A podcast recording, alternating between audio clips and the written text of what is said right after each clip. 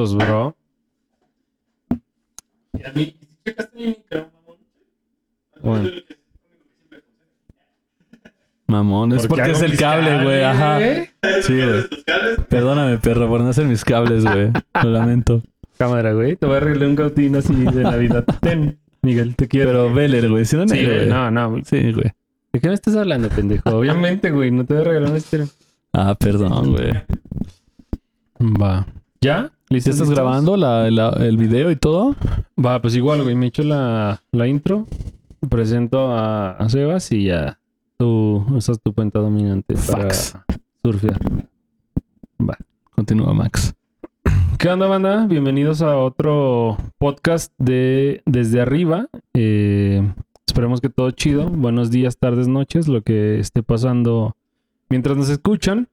Hoy tenemos el gustazo de que la estrella de nuestro capítulo va a ser aquí nuestro amigo Sebas, alias Half-Flower. Si mi inglés no está muy culero, creo que es la, esa es la pronunciación, güey. Y pues bienvenidos. ¿Qué tal, Miguel Puga? ¿Cómo se siente el día de hoy? Bastante bien. Estoy bastante alebrestado ya para hacer este podcast. Señor Empezó Sebas, ¿qué temprano, dice? sí, sí, sí. de claro. temprano. Sí, sí, muy bien. Tiene un poco la curva de camarógrafo, pero está bastante bien, güey. La producción. Señor Sebas, ¿cómo se siente hoy? ¿Qué dice? Bienvenido. Eh, Bienvenido, muy bien, es- ya también adentrado en el, El en el estado, el en el, cotorreo. en el estado que, que se requiere, pero muy bien. Perfecto, Pues tranquilo. Sebas. Platícanos un poquito, eh, ¿tú a qué te dedicas? Eh, ¿Qué es lo que haces? Etcétera. Pues soy ingeniero en audio. Bueno, eso, eso fue lo que estudié. Pero pues actualmente me dedico a hacer eh, producción musical. Me dedico también a hacer eh, medición acústica y tratamiento acústico. Eh, pues sí, todo, todo lo que tenga que ver con audio, ¿no? También como audio en vivo, sala, monitores, Claro. pero pues eso ahorita no existe. Maldita- Está, difícil hacer monitoreo en vivo cuando no hay tocadas en vivo. Exacto. Maldita sea, ¿no? Sí, pero pues bueno, es, es básicamente lo que hago. ¿Qué es la medición acústica para alguien como yo que no es, es ingeniero, pero de audio no? Pues es básicamente un análisis de, de algún recinto, alguna habitación, algún... Como Algún lugar. acondicionamiento para que funcione al 100. Eh, pues sí, o sea, la medición es simplemente análisis y de ahí en adelante ya pues tú decides, ¿no? ¿Qué es lo que quieres hacer de una habitación o de un recinto? Tiene que ver con la onda de colocar paneles acústicos, que la trampa de bajos, que todo eso que es en tutoriales de Sí, YouTube. o sí, Que cambia tu colchón de lado, güey. que, que no queda De el... grabar ¿cómo- en tu ¿Qué es lo que dices tú siempre que cambias tu cuarto? ¿El qué? El Feng Shui, ajá. Que el Feng Shui afecta Exacto. la armonía, güey. Sí, no, los a colores, sí, no, pues todo, básicamente. Pero sí, es, es, es, es una extensión de, de, de lo que hago y lo disfruto mucho. Ahorita tengo mi empresa de, pues de paneles y trampas de graves y tratamiento acústico que se llama Nels. Nels. Nos ¿Cómo? pueden encontrar como Nels Panels en, en Instagram. Vientos ahí para que todos este, se pongan truchas y sigan a Sebas. Por si necesitan una chambita o algo, él es el indicado. Sí, exacto. O sea, como que la banda de repente pasa desapercibida ese lado, ¿no? Como de... Eh, tienen micrófonos ¿no? chingones, una interfaz chingona, La su compu, la madre y de 300 repente... y- Sí, así que tu- y tu cuarto suena así de que Simón. culé, ¿no? Entonces como que también es una parte que se tiene que tomar en cuenta. Y suenan Y, los pues, gallos en tu granja, ¿no, güey? Pues sí, está medio cabrón, güey. Bien. Sí, es algo a tomar en cuenta por ahí. Entonces, técnicamente te dedicas como a la parte técnica en la que muchas personas o muchos músicos como nosotros a veces ignoramos, ¿no? O necesitamos, ignoramos y necesitamos, ¿no? Pues si queremos hacer alguna producción o algún, sacar alguna rolita a nivel pro. Pues sí, o sea, creo que dentro de todas las cosas que, que- que estudié en la carrera, eh, están todas estas vertientes, ¿no? De, de tantas cosas que, que- que- que se estudiaron y demás. Y de las que más me interesan y de las que más disfruto hacer, pues sí, es... definitivamente la música es lo mío. Definitivamente la ingeniería también es lo mío. Cuando se trata de, de ingeniería a alguien en vivo, de tener como esa, esa noción musical ayuda mucho. Claro. Y pues también cuando se trata de la acústica de un lugar, pues también está chingón como que se escuche bien, ¿no? Saliéndome o tomando un poquito ese concepto que acabas de decir, ¿qué tan importante crees tú que sea eh, tener esa noción musical? Tú creo que tocas, ¿no? La guitarra. Eres guitarrista, o eres músico, Eh, pues. pues sí, so- o sea, me consideraría como multiinstrumentista. No soy eh, realmente un as en ningún tipo de Pero los instrumento. conoces.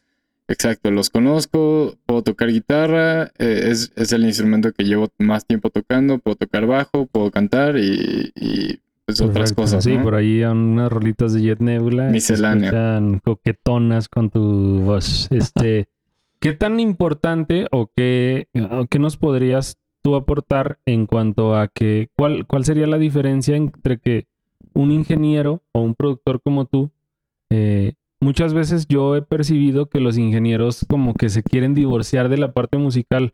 Es decir, de que dicen, no, es que yo soy ingeniero, yo no toco nada, pero soy ingeniero. ¿Qué tan importante crees tú que sea el que tú puedas conocer los instrumentos, cómo afecta al momento de hacer tu chamba? O sea, creo que, creo que hay, hay dos vertientes, ¿no? Cuando, cuando entras de lleno a la ingeniería, estás entrando de lleno a un aspecto técnico de el, lado como nítido o pristino, como de, de captar el sonido, de mezclarlo, de, de manipularlo de una forma eh, conscientemente eh, a través de tus conocimientos, ¿no? Claro. Y la producción o, o, digamos ya como la parte de la ingeniería a través de, de la música es ya cuando te puedes involucrar a un nivel... eh, sí, porque me ha tocado profundo. estar grabando o estar como en, en un, en un aspecto musical desde el lado de ingeniero y tener que intervenir de alguna forma eh, pues creativa, ¿no? Es decir, así como, oye, es que esto estaría mejor que pasara Con así. este efecto. Ajá. así. Incluso cuando tienes un productor atrás, siempre es bueno como levantar la voz y decir, hey, ¿sabes qué? Esto estaría chido hacerlo en esta parte porque creo que hay algún pedo ahí. Si tienes conocimientos musicales y lo puedes respaldar, entonces, pues, date. Y si el productor no se deja, pues ya, ese ya es otro pedo. Ya ¿no? no es tu ondita. Sí.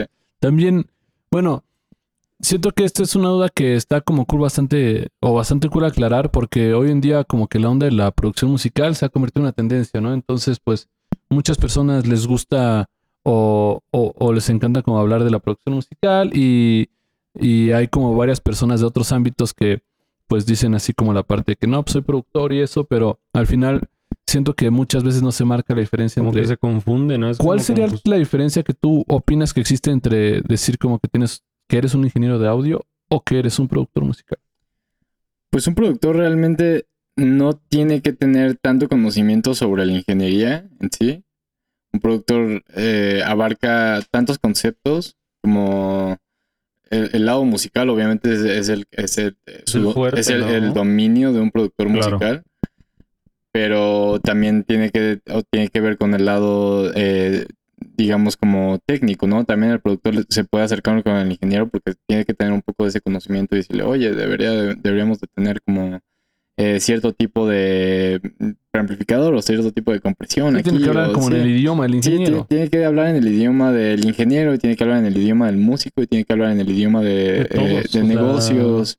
Eh, el, el productor realmente abarca todo el panorama de la industria, no solamente uno de ellos, ¿no? Entonces, eh, mientras tú te involucres y quieras ser un productor, eh, no significa que no lo seas si solamente estás en una de, de- esas, de esas secciones, ¿no? Sino que es tu chamba, si quieres ser un productor, conseguir a los músicos que son necesarios, conseguir el- la locación que es necesaria, los contactos que son necesarios, el dinero que es necesario, el capital, ¿no? Como Siempre... ser consciente de la mayoría de las partes, ¿no? De y todas hacer que las suceda, partes. y hacer que suceda. Es Ujú. una visión, es como una, el, lo- es como el gran, El el gran hermano de todo este pedo, güey. Así es. El Sí, que vibra alto, güey. Sí, Exacto. El Eh, Cordy. Sí, pero no tan alto, güey. no tanto, ¿eh? Exacto. O sea, creo que el, el productor tiene que abarcar como la visión, el ingeniero es solamente uno de esos engranes que hacen que funcione esta, esta, esta cadena de, de eventos, ¿no? Entonces, en este caso, el productor es como, por lo que entiendes, como el puente entre todas las demás personas, ¿no, güey? De cierta manera. Sí, exacto. Como o el pegamento, ¿no? O sea, quien dice, ah, pues tú vas a hacer esto con este y el otro y después vamos a hacer el, O sea, es como el que tiene conocimiento literal de, De, todo. todo, de todo. Sí, claro, es- es la persona que está como allá atrás de, de- de- digo, si se trata de algo musical, eh, pues es la persona que está atrás del dinero, que está atrás de los pagos, que está atrás de que se haga, que se haga bien Es el y jefe. que suceda, güey. O sea, es básicamente el jefe. ¿Tú, ¿Tú qué le recomendarías a la banda que nos está viendo, que quiere ser productor y no sabe cómo empezar? ¿Cuál sería como, desde tu punto de vista, tú que te desempeñas en ese papel, tú qué les recomendarías para empezar? ¿Cuál sería el primer paso? ¿Qué tienen que tener como en cuenta como para eh, como empezar a escarbarle o empezar a, dedicarse a ese show? Pues como en todo, creo que la cuestión es hacerse como un maestro en todos estos, estos ámbitos, ¿no? O sea, ser, ser consciente de tu conocimiento musical, no dejar de nutrirte ahí en ese aspecto. Actualmente muchos productores y la gran mayoría ya también son sus propios ingenieros, ya también hacen sus propios, eh, sus Como propias mezclas, sus propios beats. ¿no? Ya- Exacto, entonces como que no dejar como de, de tratar de abarcar en todo el abanico eh, lo que es, pero también siempre tener en cuenta de que pues hay gente que es muy, o sea, que, que se especializó en hacer ciertas cosas, ¿no? Entonces como productor no puedes quitar de la mira que siempre puedes como estirar la mano y decir, oye, güey, necesito que me hagas un paro porque yo sé que tú eres un mejor mixer, o que, Claro. hey, yo conozco un bataco más, más verga, la neta, para esto que, no sé. Claro, vergas". como, como ver por el. Sí, por el bien claro, bro, común, ¿no? puedes- como el, puedes el- el bien común de, de- del proyecto, ¿no? Como Exacto, o- exacto. es- es- es- o sea, lo que abarque a, la a tu visión como productor eh, y lo que tengas a la mano adentro de, de tu phone, así que digas, ah, le voy a hablar a tal persona. Y nos falta dinero para conseguir el estudio, eh, le voy a hablar a tal güey. Entonces, dentro de lo que está en el abanico de posibilidades, el productor tiene que ser capaz de resolver todo lo que, lo que le Que confiere. Ajá. El ingeniero, pues es, es- es lo que es, ¿no? Si el ingeniero te resuelve en el estudio, te resuelve en la mezcla, te resuelve en el máster, te resuelve en la grabación. Y puede ser un ingeniero diferente por cada fase, ¿no? De, de- Claro. cada etapa de la producción. Claro, claro.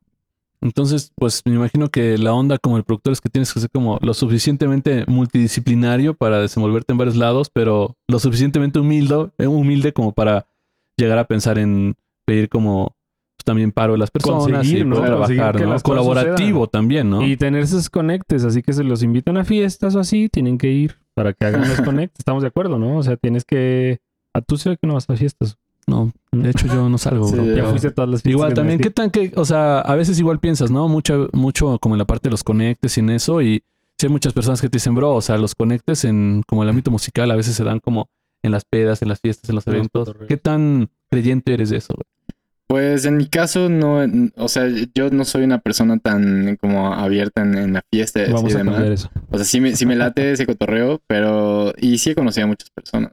Pero la mayoría de mi trabajo y la mayoría de, mi, de mis conectes han surgido a través de, Chamba. de mi chamba. O sea, que cuando, cuando he conocido a gente que me ha visto eh, como ingeniero de grabación, pues de repente me dicen, oye, güey, también haces mezcla y de repente ya estoy mezclando. Y, eh, oye, güey, también le das a la producción, sí, de repente ya estoy produciendo. Entonces, como que un paso me llevó a otro. Yo en realidad eh, no me pude como nombrar a mí mismo o no me pude poner la etiqueta de productor, sino hasta, no sé, Hasta siete, hasta siete años o ocho, u ocho años ya dentro de este cotorreo.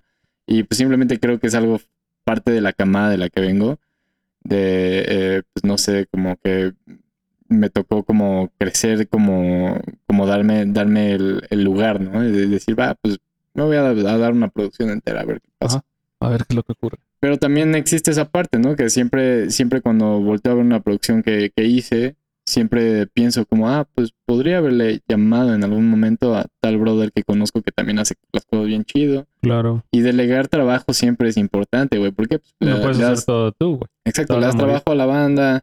eh, pues también pueden ser trueques, ¿no? Así que, hey, güey, yo puedo hacer esto por ti, tú Te lo puedes hacer cambio esto por mí. mix y etcétera. Exacto, entonces creo que eso es bien importante, sobre todo, o sea, como estirar el brazo para hacer colaboración y ver de qué forma se pueden como apoyar y se puede monetizar entre, entre banda, es, es sumamente importante y valorar el trabajo. Y cuando, cuando te llevas una producción de 0 a 100, eh, muchas veces pierdes, el, pierdes como la, la visión general. Entonces siento que como productor tienes que también ser capaz de conllevar el asunto de forma de que no salga de tu, como de tu visión. O sea, ye- yo me he nublado muchas veces por querer hacer algo de así 100% yo, ¿no? Entonces, eh, siempre es importante hacer como un- una camaradería Una y con una serie de gente que, que, trueque, que se pasa muy regresamos bien. a, los aztecas, bro. Pero claro, bro. Exacto. Igual, una, un- una pregunta igual semipersonal, podría decirse. O ya en retrospectiva, ¿no? En algún momento, pues cada quien como... Hay un punto como, como de inflexión en las cosas que de- a las que te quieres dedicar y pues cada persona como que tuvo como esa parte. ¿En qué momento, si es que tienes como alguna documentación, alguna, alguna memoria al respecto, recuerdo. ¿En qué momento fue cuando dijiste, bro, creo que la Este es mi ingeniería, la camino"? producción es así como ¿Qué fue lo mi que pasó? camino ninja, bro? ¿Cuál fue ese momento? Camino ninja. Camino ninja. Pues. La verdad, no, no estoy seguro en cuándo. O sea, en cuándo pensé eh, que yo podía empezar a producir. Yo. A mí siempre me ha gustado hacer música. Siempre, siempre he grabado mis cosas, ¿no? Siempre empecé como a, a grabar, no sé, desde el. con el micro de la lab o con mi celular y demás. Y a tratar de manipularlo en, Cubase, en GarageBand y ya de repente en Logic y de repente en, en, en Pro Tools y de repente ya llegué a Live, ¿no? Es mi DAW de preferencia. Pero creo que no, no me di cuenta. Creo que simplemente pasó y se, se dio naturalmente en mi carrera que, que fuera para allá, porque yo siempre he amado la música y es lo que me gusta hacer y estuve haciendo otras cosas. De repente estudié comunicación, de repente estudié arquitectura y, y Este, no perdía creo. mucho tiempo. No o sea, en mi cabeza era así como, estás perdiendo el tiempo, güey, no, no, no, es, no es Claro. por acá. ¿Y no tuviste alguna, alguna como influencia pues familiar o algo así como en aspecto personal que te, o sea, que te orillara? ¿Fue siempre como intuición ese, esa decisión? Eh, no, la, la O la realidad es bandita que... con la que te juntabas, digo que muchas veces pasa también, ¿no? Eh, pues sí, la parte musical sí, o sea, cu- cuando estaba en, en- en la primaria, de repente pues tenía como mi, mi gang así de que, pues, Los pues, rockeros, ¿no? Los, punkerillos, ¿no? Y que Eh, les gusta acá, eh, güey, los que le quitaban el lonche a todos. escuché güey. hasta dos minutos y la verga, ya, pues, de repente ya estábamos. Salud, por favor, por dos minutos. O sea, que le jala, jala. Yo creo que Pues todavía ni tú, nacía, hermano, pero... Y Te pues sí, o faltó sea, nacer antes. Pues entonces como que de, de ahí pues empieza como un- un- una preferencia, una preferencia a un género musical y pues de- después de ahí me mudé, ¿no? Y empecé como a, a- a cambiar de piel A evolucionar, un, ¿no? un- millón de veces hasta llegar a ser la persona que soy, pero pues sí, eventualmente todavía escucho dos minutos y digo, ah, A huevo. Sí te remonta, te remonta a aquellas épocas, Creo ¿no? que con otra Cuba voy a disfrutar esta rola, ¿no? Sí, Así. a ver, a ver si digo lo mismo cuando vea esto, güey. Jalo, güey. Sí, hay ciertas como rolas que te marcan. Yo igual, por ejemplo, ahorita escucho muy poco como, eh, música pesada y eso, pero la neta uno de mis inicios fue Cubo, güey. Y Ah. escucho la de desvanecer de Cubo y todavía me enciendo, güey. O sea, Saludos al maestro Toño Ruiz. Esperemos que algún día nos pueda acompañar aquí, pero súper persona, Toño, y no sabía esa etapa tuya. Son de esas ¿eh? bandas que dices, no, tampoco se pueden quitar. O sea, eventualmente las escuché y las respeto porque sí me Bueno, llevaron a algo. Vamos a intentar traer a Toño para que le pidas autógrafo y todo, le digas. Se arma, güey. Etapa sagunense. y- Sí, o sea, creo que, creo que la clave de como de, de la producción está en como en tener esa mente como lo suficientemente flexible como para que en el momento en el que tú amas dos minutos cubo, de repente escuches a John Coltrane o a Charlie Parker y digas, Y digas, a, ah, a la madre, aquí está, aquí está que el aprendas deal". a apreciar, ¿no? Lo que tiene eh, como el, pues el alma, lo podría llamar yo, el alma de cada una de, de los géneros y de las rolas y poder decir, no, pues cada cosa tiene... Pues, lo tiene- suyo, Exacto. su juguito. Nos podemos ir desde dos minutos hasta las cumbias andinas. Igual ¿no? siento que a veces como la banda con la que te juntas o, o como los círculos que con, con- con los que frecuentas, Ajá. a veces como que te, te, te forzan a veces a, a volverte como parte de ser un género, ¿no? Sí. Y a veces no está tan chido porque te das cuenta después de un rato que te habías perdido como de ciertas cosas que Claro, Sí, no, porque ¿no? se convierte en algo más ideológico que musical. Exacto. Es algo como que de repente ya estás en, en, en, en una fase como, no mamá, así, así es y traes el Esto no es una acá, fase, ¿no? ma. Esto no es una fase, mamá. Y de repente ya Tenemos estás acá. contra punks, güey. Sí, y güey. pasa esos- esa clase de... Yo Igual cotorreo. pasé por todo ese, por, por todo ese cotorreo. Incluso conozco gente que todavía escucha así de que nada, pues el My Chemical Romance y todo ese cotorreo. Toperoles Ah, todavía, muy güey. chido, pero o sea, como que hay, hay, no te hay ahí. muchas capas, güey. O sea, hay muchas capas en la cebolla, ¿no? Hay que, hay, hay que cortar. Sí, claro. ajá. Y, y pues siento que la capacidad de la producción yace en la apertura que tengas como en la mente y que puedas decir, ¿sabes qué? No, pues lo mío, lo mío, eh, sí, me gusta Black Sabbath y me gusta Zeppelin, me gusta Pink Floyd, pero también pues, voy, voy a escucharme a Rachmaninoff o Sí, no sé, o sea, de que también despertarte cada día con así, pues Escuché puedes- Washington y te me puedes abrir, ¿no? te Después puedes de abrir ventanas así de- cuando estás buscando una puerta. Entonces, como que siempre hay opciones, siempre hay chingos de opciones como para poder eh, navegar, ¿no? Y En que el- son nutritivas, ¿no? O sea, al final del día, Sí. pues cada estilo de música siento yo que tiene sus recursos diferentes y pues al momento de que tú eres como una colección de todos esos, pues cuando tú vas a crear algo, pues ya tienes como... Te sale de, de Ajá, todo, y- güey. Exactamente. Sí, y eso te da herramientas. O sea, ya en el momento en el, en el que estás como con una banda produciendo, que se, se meten al estudio a componer y demás, ¿te acuerdas de algún concepto musical que utilizaba Stravinsky o lo que sea? Y de repente es como, ah, güey, pues nos puedes podemos implementar. por ¿no? acá y, Ajá. y, pues puede ser lo que sea, puede ser de que estés haciendo una cumbia y meter un concepto musical. Claro. O sea, el- aquí, aquí lo que importa, y siento que en, en estos tiempos es importante y más ahorita. como romper esas, esas, esas Barreras, güey, que están como, son ideológicas solamente, ¿no? Sí, son parte como de la escena, ¿no? Y toda esa ondita. Ya- creo que ya, creo que cada vez Sí, se no, rompe se- más se el está pedo. rompiendo eh, más. El, el, el pedo cenoso cada vez se, se, se, se unifica más. ajá, ajá. Exactamente. Entonces, aquí consejo para todos, escuchen de todo. Desde como Puga dijo hace algunas semanas el tucanazo. Desde el tucanazo Y yo hasta... dije, y yo dije Pimpinela, güey. Hasta nos podemos ir a dos minutos. Between the. Bullet and Me, Eh, güey. Kamasi Washington. Selena, güey. Selena, Selena, güey. Super Jalo, José José. Entonces, escuchen de todo. Váyanse con sus tíos el sábado y les van a proporcionar una buena... Llévense un pomo de gimador. les van a proporcionar un argot musical fino. Sí, exacto, aplicar, aplicar conceptos a la práctica, güey. O sea, sobre todo escuchar y, y- y crear ese oído crítico. O Eso sea, es importante. ¿no? De qué está Sí. pasando. Sí. O sea, escuchar, escuchar todo con ese, ese oído de así como si te pones a escuchar una, una, o sea, música clásica, lo que sea, escuchar algún instrumento e irte con él así. Atención, todo, ¿no? todo el tiempo, y escuchar la dinámica, qué es lo que hace. Porque mucha gente se va con la finta, ¿no? Así de que pues, tengo que, to- tengo que tocar todo el solo- tiempo. Esta rola, pues, en esta rola de cuatro minutos yo tengo que tocar todo el tiempo, ¿no? Pero mucha gente deja de lado el, el, el, El pues el trip de los silencios, ¿no? El silencio es parte de la música. Entonces, como que echarte para atrás tampoco está, está mal. Y retenerte de, de Sí, brillar, recono- pues, también. reconocer tus errores, pues como pues dicen por ahí, pues es de sabios.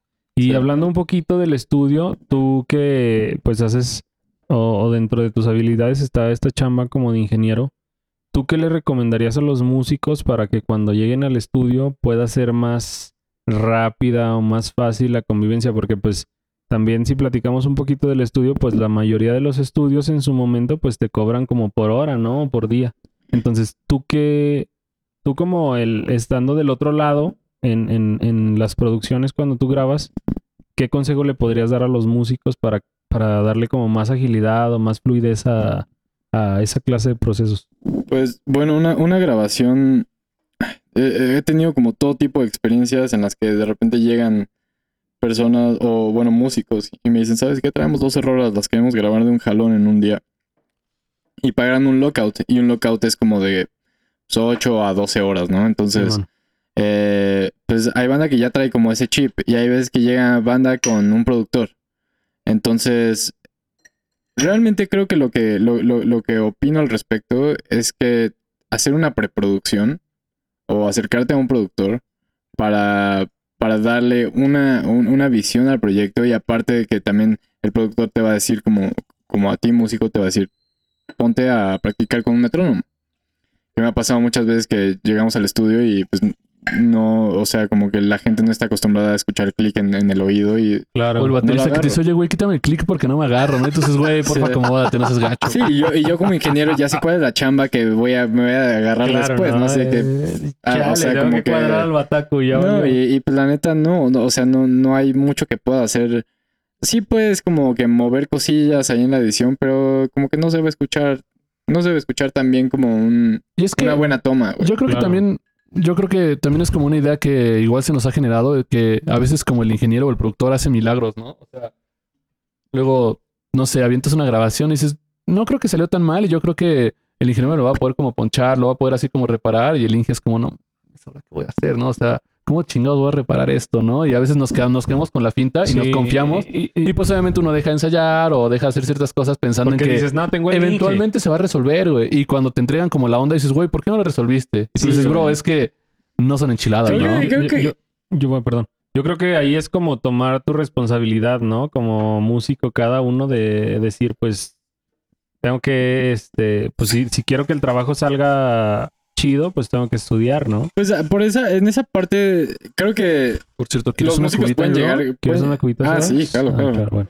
o sea, creo que no recae tanto en la parte del músico porque el músico se puede preparar tanto como la producción se lo pida, pero si al momento de estar grabando eh, no puede, no puede entregar lo que se le, se le está como requiriendo, eh, pues llega también el momento en el que o el productor o el ingeniero o alguien tiene que decir algo antes de perder tiempo y antes de perder dinero. Claro, porque sí, exactamente. Entonces, Sí, es dinero. Ajá, entonces, entonces, eh, pues tú te puedes quedar ahí un día entero esperando que alguien saque algo, pero lo importante aquí es que puedas dirigirlo también. Si ves que de plano no va a salir, pues no va a salir. Pero como ingeniero tienes que decir, ¿sabes qué? Pues eh, tal vez nos movemos a otra cosa y regresamos a esto y después ya te echas una plática con, con el músico del otro lado y ves qué onda. Pero creo que lo importante es respetar también como la organización, que es algo que no es tan respetado como en, Debería. en los ni siquiera en los eventos, porque también eh, como que me dedico a hacer eh, audio en vivo, sala, monitores, demás. Creo que la organización es algo sumamente especial. So- sobre todo cuando te metes a un estudio y ya traes una preproducción de que vas a hacer 12 canciones y el presupuesto dio para 3 días de grabación. Entonces, ¿cómo va a ser tres esto? días y Sí, Sí, te vas si a no lo planeas desde antes va a estar muy cabrón que salga en tres días. Ajá, exacto. Entonces, entonces como que la organización y, y la visión general de todo esto ya tiene que estar un poco previamente elaborada antes de llegar al estudio y decir, grábame. Porque el, el ingeniero te va a grabar, pero tampoco te va a decir cómo hacerlo. no, obvio, ¿no? Entonces ahí creo que está la, la palabra del productor diciéndote, sabes que es así, así, Vamos a así, empezar por así". este pedo. Ya conozco cuáles son las cosas que le fallan a este güey. cuáles son Exacto. tal. ¿Cuáles son sus fuertes, sus debilidades? Y vamos a avanzar. Hablando igual de, por ejemplo, las cosas que nosotros como músicos a veces podemos hacer, ¿no? Y cuáles te pueden como hacer como más fácil la chamba. Muy seguramente, pues, si tengas como dos que tres cosas que digas, chale, o sea, si todo músico supiera que existe como este concepto, muy seguramente me podría hacer paro, ¿no? A mí me pasó mucho cuando empecé que cuando empezaban a, a- a hacerme la mezcla me decían, bro, es que porfa, güey, checa tus niveles de los distors, güey, porque de un momento para otro suenas durísimo y luego suena súper bajito y tengo que estar chingando de que le bajes o le subas y me estás quitando un buen de, de, de, de- Pues de tiempo. de tiempo para poder hacer las cosas y tengo que estar como resolviendo eso que fácilmente, si tú lo hubieras sabido antes, puedes resolver. me, te Entonces, tiempo, ¿no? aquí van dos preguntas. Primera cosa, ¿conoces o, o bueno, tienes como alguna idea de algún concepto como que si lo conociéramos sería la vida más fácil? Y segunda, ¿has tenido alguna experiencia que puedas como catalogar como muy mala con algún músico o algo que digas como, O chale, estos güeyes nomás no entendían y me costó ¿Alguna, muchísimo trabajo? alguna anécdota así que digas, güey. Chingos de estrés, güey, así. no me- así como lo peor. Eh, pues realmente... Por cierto, salud, güey. Sí. Antes que nada, Sí, salud, porque salud, salud. Ya entrando en lo perso, güey. Ajá. Em, sí he tenido muy malas, muy malas ex- experiencias que de, de pronto, o sea, se, se han convertido... Creo que lo importante aquí es, o sea, aunque yo haya tenido malas experiencias como grabando con personas, es que siempre existe una, una intervención antes de que se gaste como más tiempo o más dinero, ¿no? Y, y poder decir, oye, ¿sabes qué? Que falta acá. Algo está ocurriendo, algo está pasando. Entonces, sí, sí he tenido experiencias en las que se literal se, se desperdicia un día de, de, de grabación. En el que yo estoy como ingeniero y digo así como, ¿sabes qué? No pasó nada hoy. no va a pasar nada Eh, hoy. Pero, por ejemplo, en, en esas ocasiones, ¿qué fue lo que faltó o, o por qué pasó esta circunstancia? Creo que debe de haber un entendimiento en, en- en- entre, Entre todos. entre la persona que está grabando y las, las personas que, los músicos a los que se está grabando. Entonces, o sea, necesita haber una, una, una comunicación muy intensa para decir, ok, yo agarro como sus ideas y, y- y le- les puedo dar una vuelta, ¿no? Y puedo resolver. Pero también creo que tiene que existir una conciencia sobre lo que, lo que estás haciendo, o sea, sobre, ok, pues voy a llevar una producción eh, de la grabación hasta, hasta el máster, pero si tus composiciones carecen de, de instrucción o de, o de guía. De objetivo, ¿no? Como de claridad. Ajá, entonces yo pensaría que el consejo aquí sería como una vez que, ah, ah, o una vez antes, antes de que te metas al estudio, perdón, ya. El Yo no, yo no fucking fui. Jack. Yo no fui. Yo no fui. Eh, una vez Es el concepto, que bro. te vas a meter al estudio, eh, tienes que ya tener en cuenta lo que se va a hacer en el estudio, Ok. porque Para- vas, a, vas a gastar Tienes que dinero. estar preparado para, para todo lo que vas a hacer, Ahora, tener la planeación. Para, para, la, para la banda, Sebas, para la banda que no sabe nada, podrías como describirnos o podemos platicarlo entre todos, pero y dar nuestras opiniones, obviamente, pero ¿qué sería la preproducción para ti?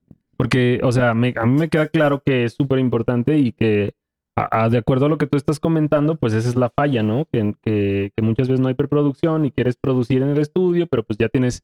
eh, el tiempo encima. Tienes el tiempo encima, no te pusiste a practicar este, con metrónomo. Vamos a llegar a llamear, güey, Ajá, lo vamos que salga. lo que sale, etcétera. Entonces, ¿qué sería para ti la preproducción? La preproducción es todo el planeamiento que se tiene que hacer previo a, a lo, lo que la producción en juego, ¿no? Vamos a poner un, un escenario en el que vas a tocar en vivo y no hay nada dentro de la logística que suene como organizado, ¿no? Entonces llegas a un lugar a tocar en vivo y no tienes ingeniero en audio, ¿no? Y, y de repente pues llega el del lugar así, cuántos instrumentos traes y así. Y toda la, la producción se tiene que hacer como al tiro, ¿no? Así de que, A la voz. y de una. Pero estás, la verdad, como medio a la intemperie de que salga como, como pueda salir. Dios, como, como, ajá. Y una preproducción se trata de planear para que cuando tú llegues a un lugar, tú traes a tu ingeniero, Claro. Entonces tú traes a ahí, ¿no? tu vestuario, tú Desde traes a tu técnico, entonces, iluminador. Entonces, todo esto significa que planeaste todo lo técnico y planeaste todo, toda la organización para que llegando el día, Nada vaya a flaquear. Y si flaquea cada una de estas personas involucradas, te va a sacar la chamba. Está lista ya para, para este tipo de situaciones. Exacto, ya sea el ingeniero, sea el, el productor, sean los músicos, quien quieras. Entonces, cuando, cuando se trata de una producción musical es lo mismo. Necesitas una, una organización previa a llegar a- a- al lugar, al recinto donde se va a grabar todo este pedo y va. Entonces, bandas y aquí, así como lo dice Sebas, si van a hacer un evento, si planean hacer un evento, como lo platicamos también un poquito en el primer capítulo, tengan en cuenta todas las aristas que lleva hacer un evento, no solo tocar, ¿no? O sea, también iluminación, el audio, etcétera. Siento que sí, eh, pues muchas, muchas veces cuando estamos empezando lo veíamos como bastante, ¿no? Y pues, por ejemplo, a mí me ha pasado eh, a qué show vamos ahorita de alguien que nos guste o que sea nuestro ídolo o que nos lata como toca y que no hay iluminación, ¿no? O que no haya un inge de audio o así. Y es más, hasta si llega a pasar, sales así como dices, güey, ¿qué pedo? ¿Por qué no? Ajá, ¿qué está pasando? ¿Qué pedo con güey? ese güey, no? Sí, Así. O sea, sí, exacto. Como para ponerlo de esa forma, la- hasta- o sea, todas las bandas, las, o sea, incluso como de un nivel no tan chido, tienen ya como un, una, una- el ingeniero de audio tiene un cue de entrada donde, donde sube la, la intensidad, donde le voy a subir más, donde Ah, baja. ¿Dónde es el solo? Una ¿Dónde el- dinámica, ajá. Exactamente. Y, y, y toda esa subidera y bajadera de faders crea una dinámica que la gente lo va a sentir al final del día. Claro. Y eso es solamente organización, mi hermano. Súper, jalo. Yo creo que igual es como intentar eliminar todas las variables de lo que podría salir mal desde Exacto, antes, ¿no? sí, Así sí, atacarlas antes de que ocurran porque van a ocurrir Exacto, eventualmente. Y bueno, y una, y una de las cosas que te hace como eh, te Aprender. curte, te curte en este Ajá, pedo claro. es realmente vivir eso, Hacerlo, ¿no? Y- ¿no? Y en esto la cagué, ¿no? Y pues a mí me costó también años de aprendizaje de en vivo, en el estudio, en todos lados, de tardarme horas seteando una sesión de grabación, a tardarme nada, ¿no? A que ya llegan los músicos, estoy listo, métete a grabar. Como cuando grabaste al Puga, ¿no? Por ejemplo, ¿nos podrían contar un poco de esa experiencia? Esa vez para mí fue la cosa más A ver, pero ¿por qué? cómoda del ¿Por qué? planeta, güey. ¿Por qué? Porque había así Porque había preproducción, güey. O sea, nos tardamos meses en sacar la preproducción. Hicimos maquetas en la casa de un compilla de Blati, O sea, justamente. pero la preproducción fue para ustedes grabar las rolas como para arreglarlas, por decirlo de alguna manera. En este punto, Sebas fue la columna vertebral de todo, porque nosotros teníamos idea. Yo sé y que lo teníamos amas, varias lo puedes besar si quieres. Lo besaré después del podcast, claro está, güey. No pasa nada. Va, en, en el siguiente episodio donde venga ya tal vez tengamos contenido explícito. Pero a lo, a lo que me refiero es que sí hubo un momento en el que nosotros teníamos ideas y todo, y este vato fue el que como productor nos agarró y nos aterrizó como un chingo de ideas. Dijo, güeyes, pero vamos a grabar como las rolas primero vamos a darles como, como, vamos a hacer que la composición esté completa y después a la hora de grabar, teniendo en cuenta que teníamos tres Todo días de ajá, grabación y, todo que salía habían tanto pasado ya en esa como etapa de maquetear, ¿no? Sebas ya tenía planeado exactamente qué iba a pasar en, en- en todos los días. O sea, yo, por ejemplo, de los tres días de grabación, yo solamente asistí uno. Pero porque a mí solo se me requirió el día que se grababa guitarras. Porque tú eres perro para grabar. Sí. No, porque tampoco había tanto tiempo, güey. ¿Era eso o no había, güey? O sea, que creo salir. que- Ajá. Pero, o sea, estamos hablando de una banda de, cinco personas, ¿no? En la, en la que cada uno de ellos tenía una tarea. Entonces, yo me senté, que fueron como dos meses o tres meses de preproducción en los que iba semanalmente y nos quedábamos una madrugada entera. eh, yo me sentaba con cada uno de ellos, ¿no? Así, a ver cómo, cómo es tu parte y qué te parece si, si te vas por acá o por acá y de repente existían variantes, ¿no?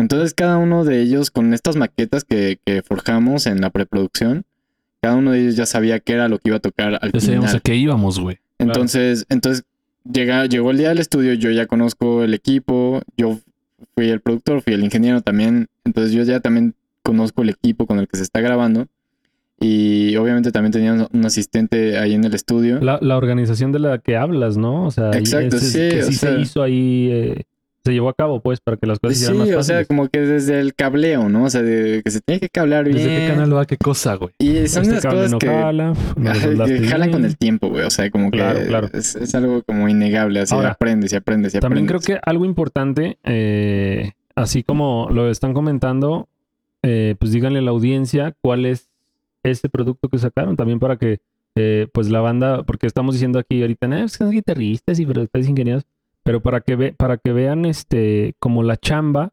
¿dónde es esa chamba? ¿Cómo se llama? Pueden escuchar a Jet Nebula en Spotify y en todas las plataformas, claro está. Tenemos varios videitos en YouTube y todo el pedo. ¿Cómo se llama el disco que les ayudó este Sebas a, a producir? ¿Sí tienes el Eh, nombre, creo no? que desde el primer EP me refiero como mezcla, master. Y después produjimos ayer y antier, Exactamente. ya en el estudio en donde trabajaba. Pero también Entonces, Sebas hasta cantó. Claro, ahí por ahí van a escuchar la voz de Sebas, ¿eh? Ahí. Por ahí están, están las vocecillas. De hecho, pero... creo que a la persona que nos, que nos, este, que adivine cuál es la, cuál es la voz, la rola donde está la voz de Sebas, ¿qué le podemos, este, facilitar ahora, Puga? Posiblemente le podemos mandar un Six vía Uber. Un Six vía. Va. Entonces, ya saben, es- tienen que escuchar Jet Nebula para esto y decirnos en qué rola de Jet Nebula está la voz de Sebas ahí amenizando, ¿no?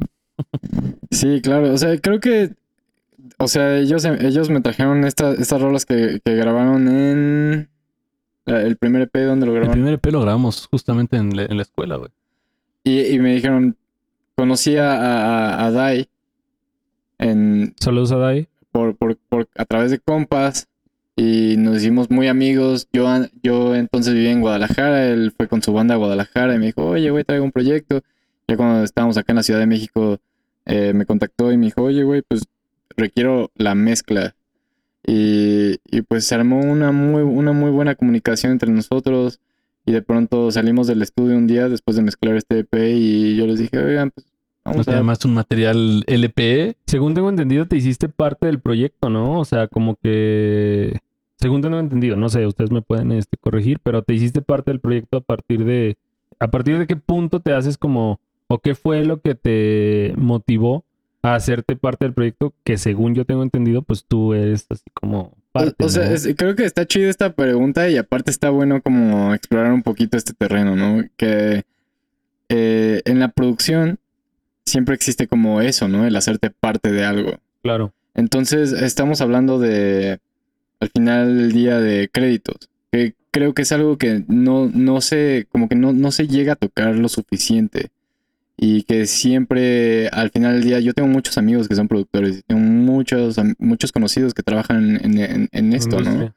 La mayoría de mis amigos. Entonces, creo que la parte de los créditos es súper importante en el momento en el que tú escuchas algo y dices, güey, esto suena bien chido. ¿Quién fue? ¿Quién lo mezcló? ¿Quién lo masterizó? ¿Quién lo produjo? Claro. Entonces ahí ya está como el contacto directo. Si el crédito está bien establecido, decir, ah, ¿sabes qué, güey? Fue esta persona. Claro. Y a partir de eh, hacer esta producción y hacer la mezcla del material pasado, yo he, he tenido muchísimo trabajo de, eh, pues, de gente que me dice, güey, quiero sonar como Jet Nebula. Y así me ha pasado con X o Y proyectos que he tenido, ¿no? Así quiero sonar como tal. Entonces creo que es muy importante tener en cuenta la parte de los créditos y la parte de pues, dárselos, ¿no? A, la- a las personas involucradas. Claro. Eh, y eso creo que es, lo, Ese sería creo que es la, respuesta de, de la pregunta. Súper jalo. Y, y sí, o sea, me, me, me identifico, yo formé parte de esta familia y me hice cargo de... De lo que pues, te tocaba. Sí, o sea, uh, creo que incluso hay, hay momentos en los que cuando, como te digo, si traes una producción que va de 0 a 100, eh, yo fallé como en, en decir, ah, quizás el máster se lo pueda dar a alguien, ¿no? Y yo me quise comer toda la galleta. Pero eh, lo disfruté mucho, lo disfruté mucho y lo quise hacer bien, bien y bonito. Y Yo creo que es como parte como bien, bien esencial porque a veces como, como artista o como bandita que está como empezando a consolidarse o lo que sea, no tomas en cuenta ese tipo de, de- de cosas o aspectos que en realidad te das cuenta que te están deteniendo. Por ejemplo, la falta de orden que teníamos como banda y de, Sebas llegó a... y de planeación fue que este vato nos pedía y nos pedía así como, vatos, tienes que tener esto, esto para- vamos a grabar esto y literal es lo que de- es, Sí, es lo que hace un productor Sí. y cuando empiezas a trabajar con un productor te sientes como muy cómodo porque era como, bueno, voy a grabar liras, está bien. Yo me ponía a grabar las liras y era como muy cómodo saber que había una persona que sabía Que te respaldaba. súper de guitarra, y- sea súper de claro. pedales, vamos a moverle a esto, esto, esto, esto está sonando bien, se arma. Se quedó todo el pedo y una vez que acabamos de hacer la preproducción y que teníamos las composiciones completas ya sonando, para grabar, pues nos dijo, güeyes, prepárense porque tenemos poco tiempo para hacer Esto esto. va a ser así. Ya entonces- tenía ya hasta rolas donde ensayar porque ya teníamos las maquetas hechas. Entonces Claro. cuando llegamos, pues literal fue, conéctate, sacamos el sonido y de ahí en fuera toca hasta que te la hasta que te canses, pero no me costó trabajo porque yo ya había podido ensayar Estabas las 12 res- y estabas rolas. respaldado, ¿no? O sea, Tenía ya- backing tracks, güey. Claro, o sea, ya, ya como mucha, eh, muchas herramientas para la hora de la verdad, este, pues desenvolverte de la Sí, no, llegué posible. literalmente a vomitar lo que ya sabía Sí. y que ya tenía desde hace como seis meses y que de no haberlo hecho de esa forma, no haberlo planeado, hubiera llegado a igual. fritear durísimo al estudio. Claro, güey. entonces, banda, eh, así como dice Sebas, eh, creo que es, es algo que, pues al menos yo como músico, pues muchas veces como que obvías, ¿no? De, de, de, de alguna manera por, no, no por, no porque tú quieras hacer todo tú, sino porque simplemente lo, lo ignoras, pues consigan un productor, si quieren hacer cualquier tipo de proyecto, yo sí les recomendaría, así como dice Sebas, que esa organización pues se las puede brindar precisamente la figura del productor, que para eso está, ¿no? Claro, y, y- y, digo, creo que todo, toda esta, esta cuestión depende mucho como de un presupuesto, ¿no? Que el productor, que el estudio, que el ingeniero, que demás. Los y músicos, y ¿no? muchas veces, eh, no todo es varo. O sea, creo que a- a- esto también es como muy chido que lo, que, que lo toquemos ahorita, que realmente puedes hacer, eh, puedes hacer trueques con la gente. Digo, Claro. tú sabes hacer cosas, otras cosas que están aparte de tu música que le puedes ofrecer a tu ingeniero o a tu productor. Entonces, si tú no tienes dinero como para ofrecerle a un productor, ¿qué le puedes ofrecer?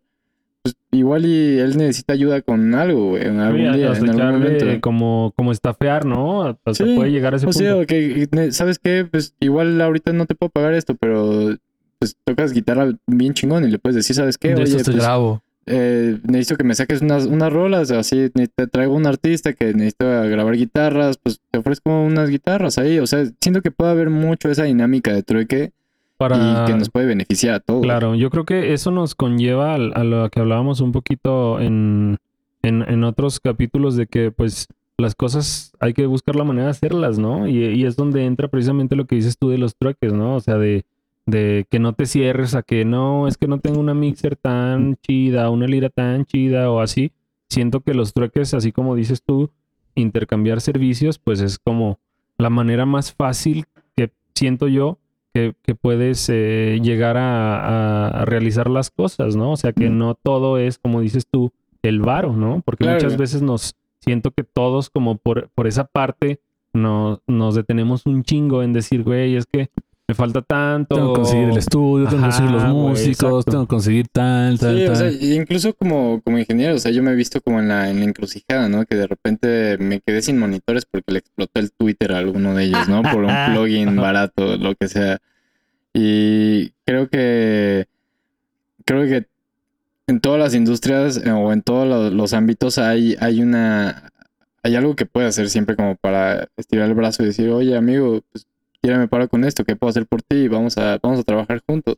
Sí, y creo que a final de cuentas como esa clase de, de favores o de trueques o de arreglos como de chamba, eh, desde, mi, desde mi perspectiva siento que muchas veces hasta las relaciones las, las estrechan un poco más, ¿no? Porque dices, ah, no mames, pues este güey tuvo la, la, este, pues como la voluntad, ¿no? De tirarme el paro. o sea, No, y hasta luego mí, pienso, hasta la esencia de cumplir como con el trato que hemos quedado, claro, ¿no? claro, Porque claro. fácil te pueden hacer un favor y te puedes hacer como pendejo después, ¿no? Pero No, obviamente, Obviamente es estamos gente- hablando Ajá, de, no, de pero gente... obviamente es gente que después ya no vas a buscar por lo mismo. ¿no? Claro, claro, claro. No, el punto, el punto es construir algo que, que realmente importe, ¿no? Que, Que dé eh, frutos. este, Exacto, o sea, como yo, yo de, de- de trabajar con, con toda la banda, siempre, siempre hago como mi mejor esfuerzo para que vean, así saben que estoy, estoy trabajando y estoy haciendo las cosas como en, lo mejor que puedes, en ¿no? mi, en- o sea, tratando de subir la barra incluso. Claro. O sea, creo que yo a lo largo de mi carrera nunca me he involucrado en un proyecto que yo diga así como, sabes que esto no me late.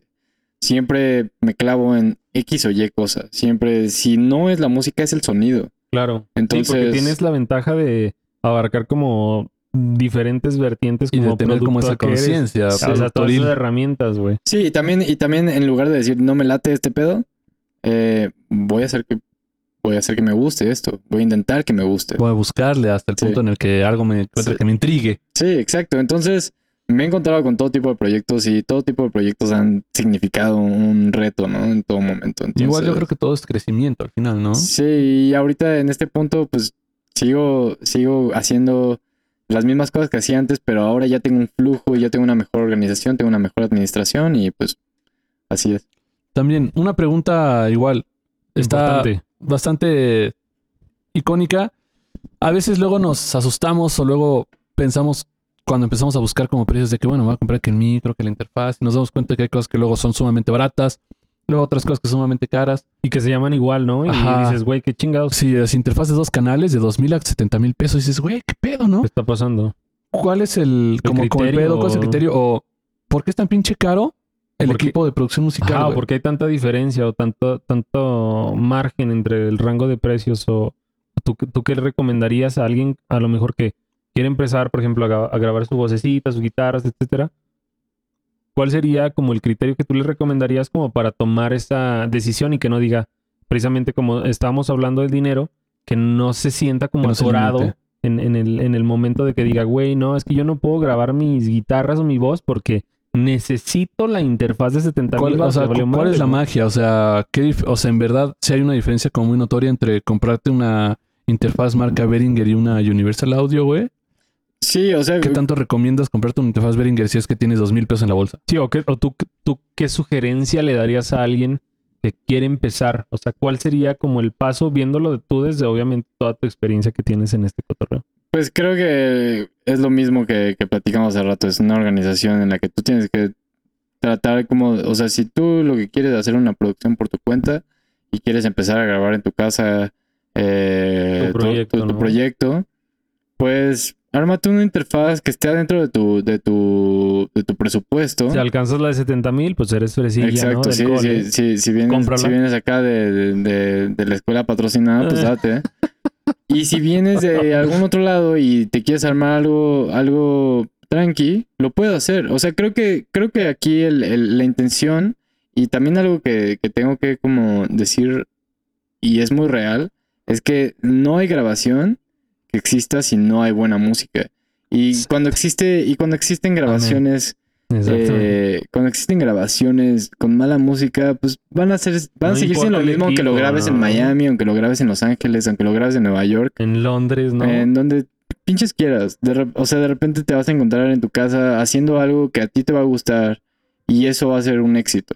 Porque Porque eventualmente vas a crecer y vas a seguir tú tratando de manipular y produciendo lo que más, haces. más cosas, ¿no? Y, y creo que al final del día lo que intento decir es que no te limites tanto al equipo que tienes, intenta sacar la chamba, eh, pero también siempre intenta pues estirar la mano a ver a quién encuentras a tu alrededor que te pueda también ayudar a ti a grabar mejor, a componer mejor. Eh, a Ah, sacar mejor la chamba. sacar la chamba de cierta forma que, pues, que enaltezca el proyecto. Y poco a poco va a salir. Pero, pues sí, o sea, el, el- el equipo, el equipo varía y el- hay cosas muy caras.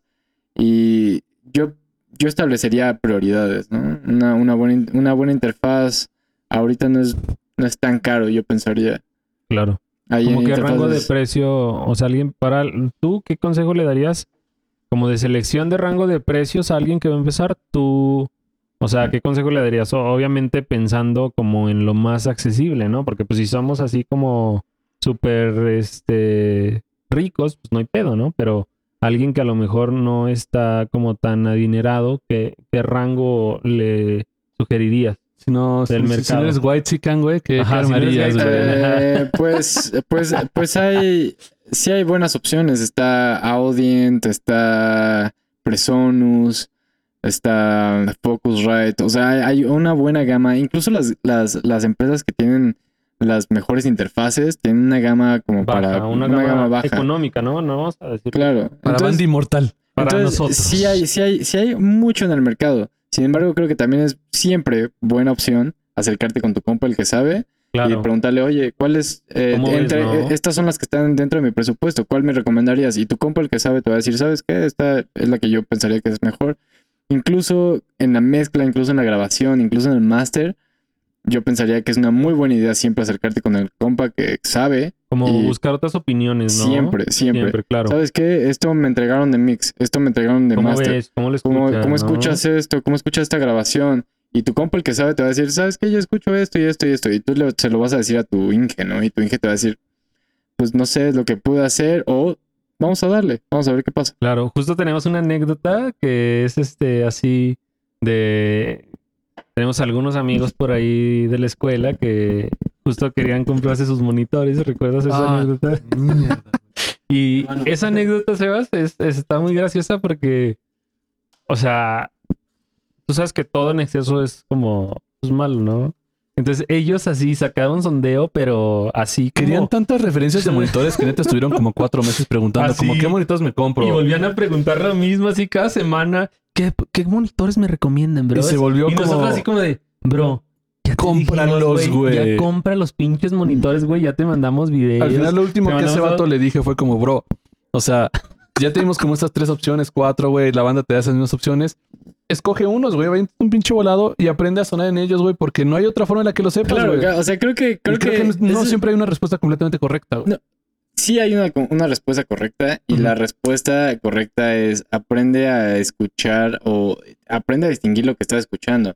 Entonces, no importa qué tan caro el monitor, o sea, el, el monitor que compres sea, si tu cuarto no está nada tratado. Exacto. Porque tu cuarto está jugando con No, tu y hasta mente, puedes ¿no? tener el cuarto como- tratado y los monitores chidos, pero si no lo comprendes, a veces como que tampoco te sirve tantísimo. Entonces, a veces yo creo que ciertas como virtudes de aprender a trabajar con equipo que no es como lo máximo, es que aprendes en verdad como el porqué de las cosas y aprendes como conoce lo el que- flujo. Conoce lo que Lo que tienes. y- y Conoce tu amplificador, utilizar- tu tono, tus cuerdas, utilizarlo, todo. ¿no? Como a sacarle jugo, ¿no? A todo lo, a todo lo que tienes para que al final, pues, no importa si lo tienes de 10 mil o de 5 mil o de 3 mil. Pero que le pues, saques el mayor saques jugo. jugo y Claro, que, que juegue sea, a tu favor, ¿no? Si eres, es si eres guitarrista, si eres bajista y utilizas pedales y, y, pues ocúpate de tener unos buenos cables, o sea, tú agarra tus cables, ábrelos, sóldalos bien, o sea, ha- haz esa chamba de, eh, eh, es una chamba extra que te va a dar muchísimo a lo largo del camino, agarrar, agarrar tus cables y hacer que suene bien, porque cuando llegues al estudio y, y, y meta un chingo de ruido, tu pedalera va a ser un cotorreo. Simón. Entonces lo justo. mejor es como tener todo al tiro, así desde, desde conocer tu tono y como decías antes, o sea, conocer cuando metes tu pedal de fuzz, que el output no se vaya a la estratosfera, Al- sino, al que se, cielo. Sino que se quede en un nivel, en un Aceptable, nivel, correcto, ¿no? sí, en un nivel correcto, o sea, que, que tenga coherencia con, con, con tu nivel dinámica, clean. lo que estabas tocando Ajá. antes, etcétera. Ahora, algo que me gustaría preguntarte que estábamos platicando hace rato que antes de empezar el capítulo, tú hablaste que o hiciste el comentario de que la máquina era lo más importante. Entonces, ¿qué especificaciones tú le sugerirías a la banda que quiere empezar eh, de una compu, porque muchas veces eh, siento que también obviamos esa parte y decimos, no, pues es que como este es Mac va a jalar, ¿no? O como esta tiene esto va a jalar, pero ¿cuáles serían como las especificaciones mínimas o tú qué les aconsejarías a, la persona, a las personas que están empezando de que tomen en cuenta para seleccionar una buena máquina, que obviamente sabemos que es muy importante? Pues sea, sea la compu que tengan, creo que es esencial tener eh, espacio en, en- su memoria, tener la máquina limpia, o sea, tomar en cuenta la limpieza en todo, ¿no? En, en- en los cables, en, en- cómo tienes tus pedaleras, en cómo tienes el cargador de tu compu, en cómo... ¿Cómo lo enredas, ¿Cómo, no? cómo- Que cómo lo utilizas? cables, ¿Cómo lo proteges? Comprarte una buena, una buena mochila para tu compu si es una lab. güey, claro. Y si tienes una, una PC, pues tener tu CPU al tiro, ¿no? No tener el ventilador ahí lleno de pelusa, güey. De arañas. Entonces, ajá, yo, yo, yo les recomendaría, si no tienen eh, un presupuesto para tener una máquina de estas que cuestan 50 mil, 60 mil pesos, eh, poner al tiro su, su propia máquina. Si se puede expandir la memoria RAM, pues denle. Si se puede cambiar el, el disco duro, denle. El un nuevo estado sólido. etcétera. Entonces, pimpearlo de la forma que se pueda hacer, pero mantener una limpieza y un orden es siempre el, el, el gane, güey. Yo creo y yo lo veo así, no sé qué, qué nos puedas este, aportar tú, pero siento que pues en la, en la música la computadora, lejos de ser así como tu computadora, pues es como una herramienta más, ¿no? De trabajo, así como traes tu, tu guitarra o traes eh, tus instrumentos, etcétera. Tienes que traer igual al tiro que como traes tus Ajá, instrumentos exacto, así. güey, porque si ahí haces tus maquetas y ahí estás como intentando eh, producir tu trabajo o hacerlo, güey, pues sí creo que, que lo tienes que tienes que tratar la compu como una herramienta, La ¿no? cultura de cuidado de o sea, equipo. y- y está chido que menciones eso, porque mm, la gente que hace, o sea, que se mete a, a trabajar en, en Pro Tools, en Live, en Logic, en GarageBand, en Cubase, eh, esto funge como un, como un instrumento más eh, adentro de, de la producción de algo, ¿no? Entonces, siempre puedes moldear el sonido, siempre puedes hacer muchas cosas, pero siempre es mejor que lo tengas pues, bien hecho, ¿no? Así. Bien grabado. Si vas a grabar, pues asegúrate de subir la barra y no grabar en 44 o 16 y grabar en un poquito más alto. Si tu computadora da, pues mejor. Siempre es importante subir la barra en, en- en cuestión de calidad. Sí, por ejemplo, algo que a mí me, pa- me pasaba muchas veces es que pues, me compré una compu y pues la usaba para las distintas chambas que, que afortunadamente puedo hacer. Eh, me pasaba mucho que cuando la conectaba para cargar, se calentaba un chingo, güey. Se calentaba un chingo. Entonces, cuando la conectaba para cargar y quería grabar, los audios se cortaban. Se empezaban a cortar. Entonces, ahí fue cuando me di cuenta así como de, güey, pues creo que necesito algo un poco más potente o un poco más cuidado o una mejor herramienta, porque pues, güey, haces tu toma, estás bien inspirado y la chingada, güey, pero pues tu La compu compu porque se madres, calentó, güey. ya se, se te cortaron tres compases y ya es el cronos y ya Entonces, es- creo que no puedes permitir e- ese Ajá, tipo de ese tipo de errores. cosas, es como que tienes que echarle ganas a, a la forma en la que tratas las cosas, en primera. Y en segunda, pues, si puedes comprar un poquito más de RAM, compra un poquito más de RAM. O lo que sea, ¿no? O sea, siempre suma, siempre suma. Pero no te quedes pensando en que ya puedes sacar la chamba porque sí. O sea, el punto es, es ponerte al estándar de lo que está allá afuera. Y el estándar de lo que está allá afuera, pues está subiendo y subiendo. y claro, subiendo. siempre va a ser más exigente, ¿no? Ajá, entonces, entonces- tenemos que ir como creciendo con esa tendencia, pues. Sí, pues no es nada más una noción, es algo que está pasando, ¿no? Claro. Es, es algo Es una tangible. evolución que va a ser constante. Entonces, ¿consideras que como la columna vertebral de esta plática tiene que ver con el orden? El orden es Sí, yo creo que sí, ¿eh? El orden. Y, es algo, la verdad, que pues a lo mejor yo, que pues he hecho poquitas cosas o muchas como sea, pero eh, me he dado cuenta de eso a base de chingazos, ¿no? También. Y, y creo que si les podemos comunicar algo es eso, como organícense, eh, estudien, eh, busquen un productor, busquen como gente que les sepa o que les pueda aportar algo que va a sumar a sus proyectos, ¿no? Sí, creo que no, no hay nada más importante que poder, poder tener la noción de que las personas que están a tu alrededor también están, están creciendo contigo y están haciendo las cosas eh, de cierta forma, ¿no? Entonces, entonces, rodéate de gente que tú ves que crece de la misma forma que tú y, y que practica las, las mismas prácticas que tú. Entonces, acércate a tus compas productores, ac- acércate a, a- otra gente que conoce. Y, y si no, pues métete a YouTube y encuentra videos de, gente que está haciendo Intentar cosas. crecer, ¿no? O sea, ya sea aprender, aprender y organizarte. Y, y no hay nada que pueda parar a un güey con un plan. Exacto. Nada. Pues, señor, creo que tenemos que empezarnos a despedir porque ya se nos va a acabar el pomo y los hielos, güey, pero hermanazo, es, es nuestra gasolina, ¿no? Este gustazo, güey, haber estado contigo, bro, un ratito sin qué, verte, qué güey. bueno que, qué chido que viniste, un gustazo. Eh, la neta, creo que lo que nos, lo que nos aportaste fue, al menos desde mi punto de vista, desde mi, desde mi arista, eh, fue como muy nutritivo y qué chingón. Esperemos que pronto puedas volver a venir al, al podcast y pues dinos cómo te sentiste, ¿no? O sea, ya pinche puga me cagó ahora que lo vi o, o ¿cómo te sentiste? No, muy chido. O sea, yo, yo la neta es que siempre estoy abierto a, a- a platicar de esto porque realmente pues le he chingado, ¿no? He estado ahí como mucho tiempo haciendo cosas atrás de la compu, pero siempre me ha interesado también compartir mi punto de vista y compartir eh, lo que hago y pues qué mejor hacerlo con una persona que también ha crecido ahí a la par conmigo. A huevo. Y, y pues este, pues aquí estoy, lo que se ofrezca para, para toda la, para toda la raza que, Pues que escucha hermanos, eso. busquen a Sebas Garrido, a.k.a. Half-Flower.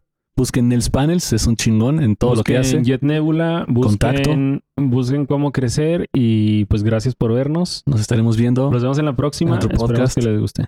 Fax. Ayer. Ya puedo dejar de sonreír.